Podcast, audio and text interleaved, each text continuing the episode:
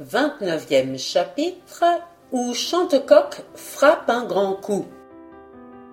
À Auteuil, dans le grand salon de l'hôtel, Madame Mauroy, assise près d'une table, était plongée dans ses douloureuses pensées.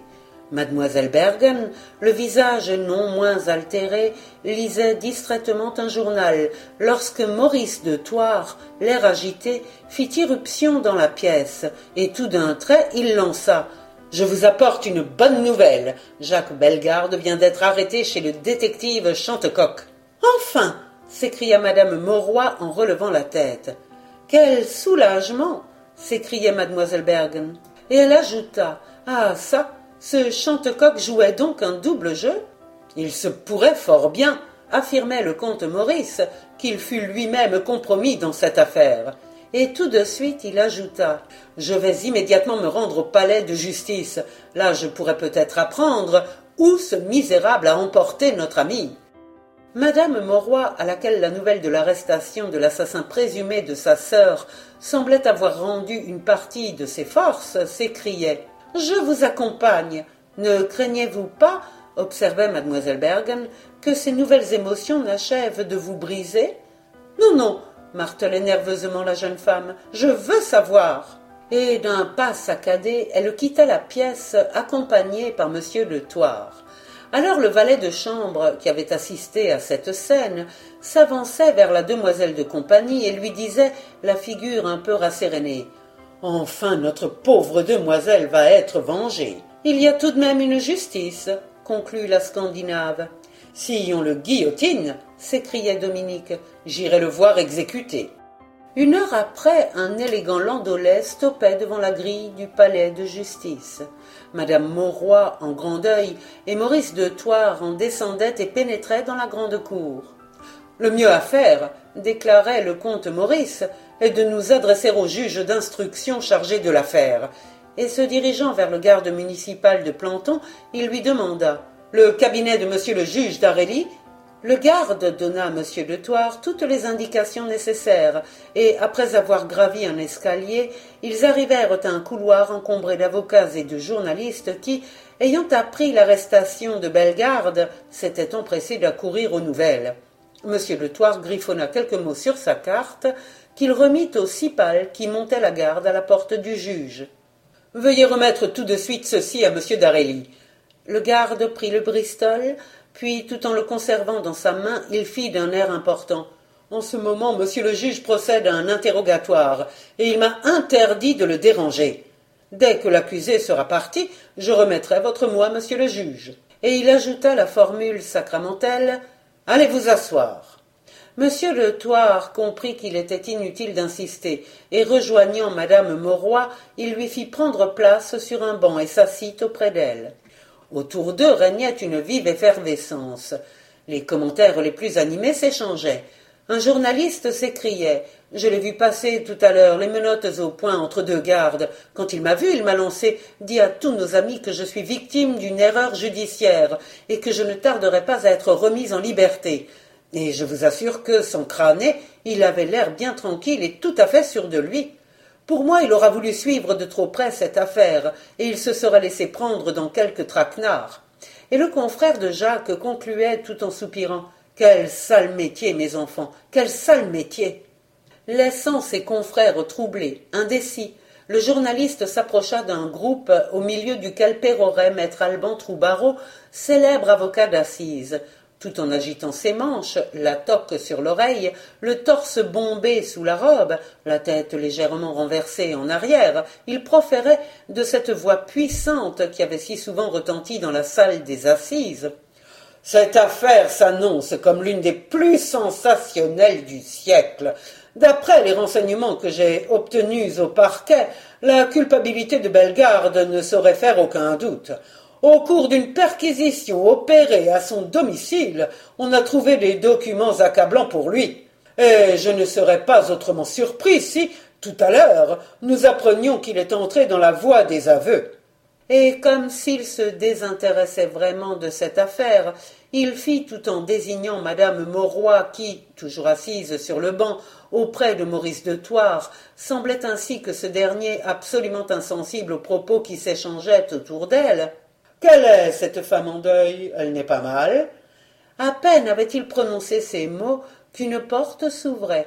C'était celle du cabinet du juge d'instruction d'Arélie. Un grand silence s'établit instantanément.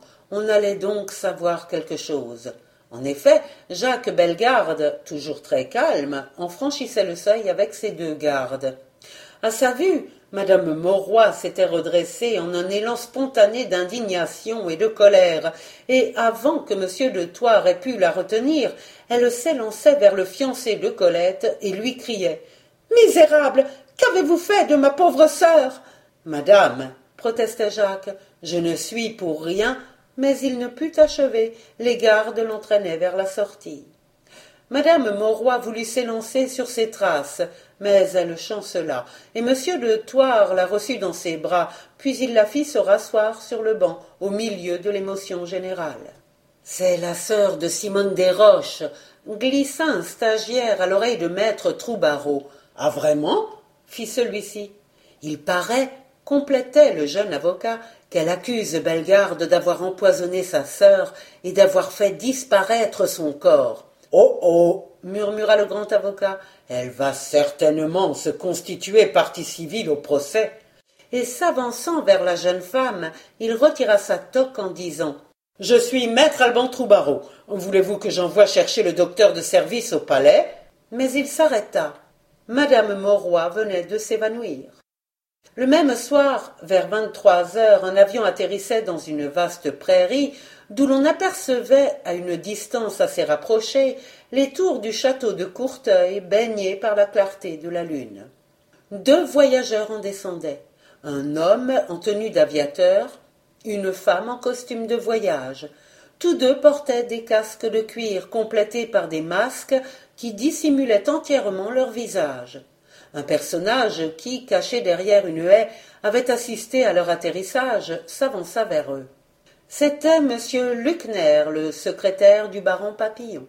Sans échanger le moindre signe d'intelligence, ni la plus légère marque de politesse, ils s'entretinrent pendant quelques minutes à voix basse, puis le bossu, leur désignant une sorte de hangar fermé qui s'élevait à une des extrémités de la prairie et avait dû servir autrefois des tables nocturnes aux bestiaux que, durant la saison d'été, on mettait au vert, fit Nous allons cacher là notre appareil. Et il ajouta J'espère bien que demain soir tout sera terminé et que nous pourrons filer dans l'espace avec le trésor des Valois transformé en lingots d'or. L'homme et la femme approuvèrent de la tête, et toujours sans prononcer un mot, aidés de Luckner, ils poussèrent l'avion jusqu'au hangar dont la porte d'entrée, à double battant, avait été préalablement ouverte. Lorsque l'opération fut terminée, tous trois sortirent. Luckner boucla la porte à l'aide d'une très forte chaîne que garantissaient deux énormes cadenas de sûreté, et tous trois se dirigèrent vers le château. Mais au lieu d'y pénétrer par l'entrée principale, ils longèrent le mur de clôture jusqu'au moment où ils se trouvèrent devant une petite porte que le bossu ouvrit à l'aide d'une clé qu'il dissimulait dans l'une de ses poches. Avec ses compagnons, il pénétra dans le parc, referma la porte, et, après avoir longé une allée recouverte d'une épaisse charmille, ils se perdirent dans la nuit, tandis que la lune se couvrait d'un lourd manteau de nuages et qu'au loin des chiens hurlaient lugubrement à la mort. Quelques instants après, par une fenêtre basse, il pénétrait à l'intérieur du château, qu'aucune lumière n'illuminait et où tout le monde semblait dormir. Et le bossu, s'adressant à la femme masquée, murmurait Maintenant Belphégor doit être satisfait. La femme masquée martela d'une voix grave Pressons-nous, car Belphégor a hâte d'avoir des ailes. À la même heure, devant l'hôtel de Simone, à la lueur d'un réverbère qui projetait sur l'asphalte du trottoir sa clarté blafarde et crue, deux agents montaient la garde. L'un d'eux disait à son compagnon, en lui montrant la maison dont aucune fenêtre n'était éclairée. Tout a l'air bien tranquille là-dedans, et je ne sais vraiment pas pourquoi on nous a mis là. Sûr qu'on serait bien mieux dans son lit, déclarait l'autre agent. Enfin, la consigne est la consigne. Et puis, il faut pas s'en faire. S'ils avaient pénétré dans le jardin de l'hôtel, peut-être, malgré leur scepticisme, eussent-ils été moins convaincus de l'inutilité de leur présence?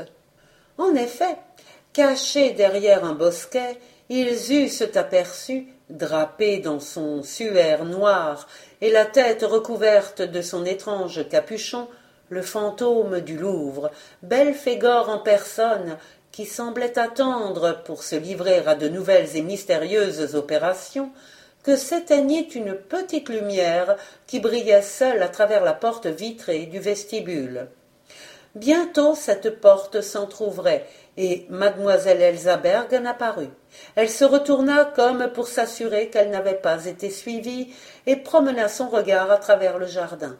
Sans apercevoir le fantôme qui se confondait avec la nuit, elle se dirigea vers l'atelier, se retourna encore, puis, ouvrant la porte avec précaution, elle se glissa à l'intérieur du hall où régnait une obscurité profonde. Aussitôt, la demoiselle de compagnie manœuvra un commutateur. La lumière se fit, une lumière assez faible que diffusait un plafonnier central, mais suffisante cependant pour permettre à la Scandinave d'aller et venir dans la vaste pièce. Sans la moindre hésitation, Elsa Bergen se dirigea vers un bahut Renaissance. C'était celui qui avait appartenu au baron Papillon. Elsa Bergen appuya sur un ressort secret dissimulé derrière une charnière. L'un des battants s'écarta lentement, et elle allait introduire son bras à l'intérieur du meuble lorsqu'un bruit léger la fit se retourner. Le fantôme du Louvre était là, debout, immobile au-dessous du plafonnier. Nimbé d'une sorte d'auréole mystérieuse, il semblait encore plus terrifiant. Cependant, la demoiselle de compagnie n'eut qu'un très bref sursaut d'étonnement, mais elle ne manifesta aucune frayeur, et tandis que Belphégor s'avançait, elle fit simplement. Comment? C'est toi, Simone? Le fantôme ne répondit pas, mais brusquement il se débarrassa de son suaire, de son capuchon et de son masque qui se tenaient tout d'une pièce.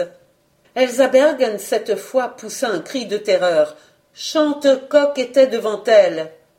Comme elle demeurait figée sur place, le grand limier la saisit par le poignet et lui dit avec force Parlons peu, mais parlons bien.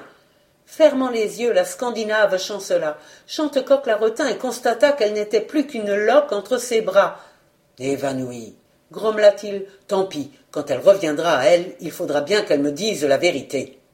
Et il s'en fut la transporter sur un canapé. Tandis qu'il s'efforçait de la ranimer, Elsa Bergen tirait de son corsage un stylet à lame courte, et soit que le détective ne se fût pas aperçu de son geste, soit qu'il n'eût pas le temps de le prévenir, elle lui portait en pleine poitrine un coup violent de son arme. Chantecoq s'écroula à terre, foudroyé. La meurtrière se releva, considéra d'un air de triomphe le limier qui gisait à ses pieds, puis s'élança vers la porte. Mais au moment où elle allait l'atteindre, brusquement elle s'ouvrit, et Gautret, flanqué de Pandore et de Vidocq, lui barra résolument la route. La demoiselle de compagnie eut un hurlement de bête traquée, auquel succéda un bruyant éclat de rire.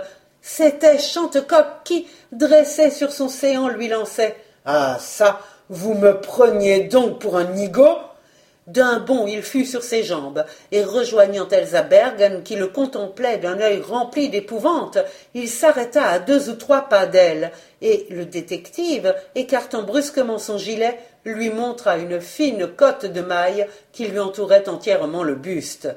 Puis il articula. Quand j'ai affaire à des bandits, je me tiens toujours sur mes gardes puis braquant un revolver sous le nez de la Scandinave et lui arrachant le poignard qu'elle tenait toujours à la main, il martela sur un ton qui n'admettait pas de réplique. Maintenant, à table. Dominée par le regard impérieux du détective, la demoiselle de compagnie s'assit sur un fauteuil, et tandis que Gautret demeurait en faction devant la porte avec ses deux chiens, Chantecoq attaquait. Voulez-vous, mademoiselle, m'expliquer tout d'abord pourquoi Lorsque vous avez vu apparaître le fantôme, vous vous êtes écrié Comment, Simone, c'est toi? Je ne vous répondrai rien. Le limier reprenait. Je suis donc en droit de conclure que mademoiselle Desroches est vivante et que c'est elle, Belphégor. Elsa Bergen gardait toujours le silence. Comprenant que, pour l'instant du moins, il ne tirerait rien d'elle, il commença par jeter un coup d'œil sur les objets qui l'environnaient, et apercevant le bahut Renaissance qui se profilait dans l'ombre, après avoir indiqué du doigt à Pierre Gautret la Scandinave qui, littéralement effondrée, le considérait avec angoisse, il s'en fut vers le meuble dont il ouvrit largement les deux battants. Ah ah. Très bien. C'est donc cela. s'écriait-il. Chantecoq venait en effet d'apercevoir, suspendu à l'intérieur du meuble, un mannequin de cire qui reproduisait à s'y méprendre les traits de Simone Desroches. Voilà du beau travail, fit-il. Je serais curieux d'avoir l'adresse de l'artiste qui a exécuté ce véritable chef-d'œuvre.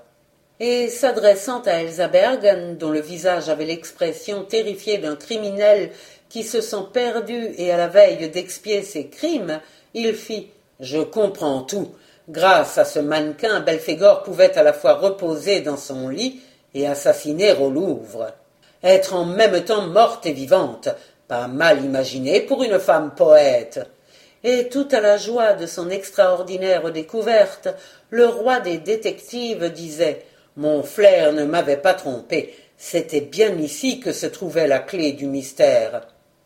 Puis, désignant le mannequin à Elsa Bergen, il fit Maintenant que j'ai trouvé la copie, il va falloir me dire ce qu'est devenu l'original.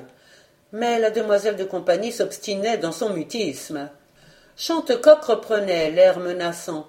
Puisque vous ne voulez pas parler, je sais ce qui me reste à faire. Et avec autorité, il ajouta Allons, debout, et suivez-moi, et au moindre cri de votre part, gare, ce n'est pas à moi, mais à ces deux chiens que vous aurez affaire, et je vous conseille de ne pas vous y frotter. Jugeant toute résistance inutile, Elsa Bergen se leva, et toujours sans proférer un mot, elle sortit de l'atelier avec Chantecoq qui la tenait par le bras. Gautret la suivit avec ses deux Danois. Ils atteignirent ainsi la petite porte qui donnait sur le chemin des Lilas et par laquelle nous avons vu Chantecoq pénétrer dans le jardin. Une auto les attendait. Le détective y fit monter sa prisonnière. Maintenant, ordonnait-il à Gautret, tâchez de trouver un taxi et rentrez à la maison. Où m'emmenez-vous? se décidait à demander la demoiselle de compagnie au détective. Celui-ci répondait avec un sourire gouailleur. Vers une retraite qui va vous assurer le pain pour vos vieux jours. Pendant que Chantecoq accomplissait ce véritable coup de maître, une scène plutôt étrange se déroulait à son domicile particulier. Colette, qui avait décidé de ne pas se coucher tant que son père ne serait pas rentré, l'attendait dans le studio en lisant distraitement un ouvrage qu'elle avait vite abandonné. En effet, elle n'ignorait pas que le grand détective était en train de jouer une partie décisive, et elle en attendait le résultat avec d'autant plus d'impatience qu'il ne pouvait manquer de provoquer la mise en liberté de Jacques Bellegarde lorsque la sonnette de la grille retentit d'une façon précipitée. Ce n'est pas mon père, fit-elle. Il a sa clé, et il ne sonnerait pas ainsi. Intriguée, elle gagna la fenêtre et aperçut Marie-Jeanne qui, au coup de sonnette, s'était précipitée dans le jardin et se dirigeait vers la grille d'entrée. Elle la vit parlementer un instant avec un individu qui se trouvait sur le trottoir, puis revenir vers la maison. À travers la fenêtre qu'elle avait ouverte, Colette lui lançait. Qu'y a-t-il, Marie-Jeanne? C'est un chauffeur qui vous apporte un mot de la part de M. Chantecoq. Il vous l'a donné? Non, mademoiselle, car il m'a dit que M. Chantecoq lui avait recommandé de ne le remettre qu'à vous-même. Seulement, comme M. Chantecoq nous a défendu de laisser pénétrer personne dans la maison, je n'ai pas cru devoir le laisser rentrer. Qui sait, en effet, si ce n'est pas encore un tour de Belphégor? Colette demeura un instant pensive, puis elle reprit. Marie-Jeanne, vous connaissez l'écriture de mon père. Oh oui, mademoiselle, très bien, et je puis même déclarer que je la reconnaîtrais entre mille. Baissant la voix et se penchant vers la cuisinière qui s'était approchée, Colette fit.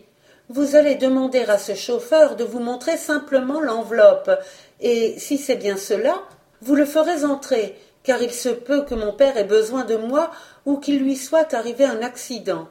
Vous avez raison, mademoiselle. De cette façon-là, nous serons fixés. Marie-Jeanne rejoignit le chauffeur qui attendait devant la grille, et d'un ton résolu car c'était une commère qui, dans les grandes circonstances ou dans les cas périlleux, n'avait pas froid aux yeux, elle lui dit Je suppose que vous ne me racontez pas des blagues. Seulement, par le temps qui court, on est obligé de prendre des précautions. Je ne vous dis pas le contraire, ma bonne dame, et je trouve même cela tout naturel.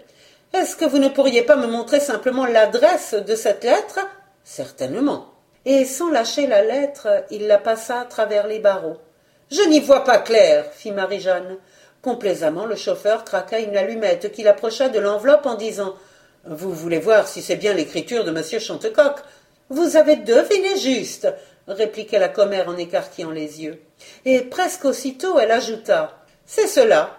Elle ouvrit la porte d'entrée au chauffeur en disant Suivez-moi et elle le conduisit jusque dans le studio où Colette attendait. C'est bien vous, mademoiselle Chantecoq fit le chauffeur, qui n'était autre que l'homme à la salopette. Oui, c'est moi, répliqua la jeune fille, tout en considérant son interlocuteur avec une instinctive méfiance. Le complice de Belphégor n'avait pas, en effet, malgré le soin qu'il avait mis à composer son personnage, su rendre sympathique sa physionomie si naturellement peu rassurante. Colette, cependant, s'empara de la missive qu'il lui tendait. Elle regarda l'adresse. Marie-Jeanne ne s'était pas trompée, c'était bien l'écriture du grand détective. Elle décacheta l'enveloppe, déplia le papier qu'elle contenait, et lut tout haut ces mots tracés d'une main visiblement hésitante. Ma chère enfant, je viens d'avoir un accident d'auto assez grave. Viens me retrouver. Chantecoq. Marie-Jeanne affolée se rapprocha de Colette, qui était vivement émue. Où se trouve mon père À l'hôpital de Mantes, où il a été transporté. Alors il est grièvement blessé une jambe cassée. Mon Dieu L'homme à la salopette poursuivit, prévoyant les questions que la jeune fille allait lui poser. Comme la poste était fermée, il a fait demander une voiture au patron du garage où je travaille, afin que vous soyez prévenu plus tôt. L'auto est là, et je puis vous conduire tout de suite à Mantes. Colette regarda l'homme bien en face. Un soupçon venait de traverser son esprit. Se rappelant en effet que son père était parti avec Gautret, elle se demandait pourquoi, dans son billet si laconique, Chantecoq ne faisait aucune allusion à lui. Il y avait là évidemment un mystère qu'il s'agissait d'éclaircir, et sans lâcher le regard du pseudo-chauffeur, elle articula. Mon père n'était pas seul, son valet de chambre l'accompagnait. Qu'est devenu celui-ci? L'homme à la salopette eut un imperceptible battement de paupières qui n'échappa pas à l'œil exercé de la fille du détective. Puis il répliqua d'une voix un peu molle. Ça, je ne sais pas, mademoiselle. Je ne pourrais pas vous dire. Je fais la commission dont on m'a chargé. C'est tout ce que je puis vous dire. Brusquement, Colette s'écriait. Vous mentez. L'homme à la salopette, qui ne semblait nullement s'attendre à une pareille réplique, voulut protester.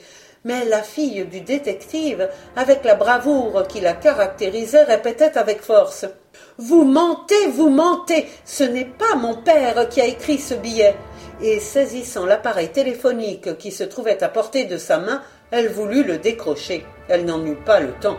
L'homme à la salopette, tirant un revolver de sa poche, le braquait vers elle, et tandis que Marie-Jeanne demeurait pétrifiée, il lançait d'une voix canaille et menaçante Oh les mains, toutes les deux, ou je fais aboyer mon rigolo. Marie-Jeanne obéit. Et Colette, admirable de courage, fit en se croisant les bras sur la poitrine. Que voulez-vous de moi? Je vais vous le dire, fit l'homme à la salopette, tout en continuant à menacer de son arme la fille de.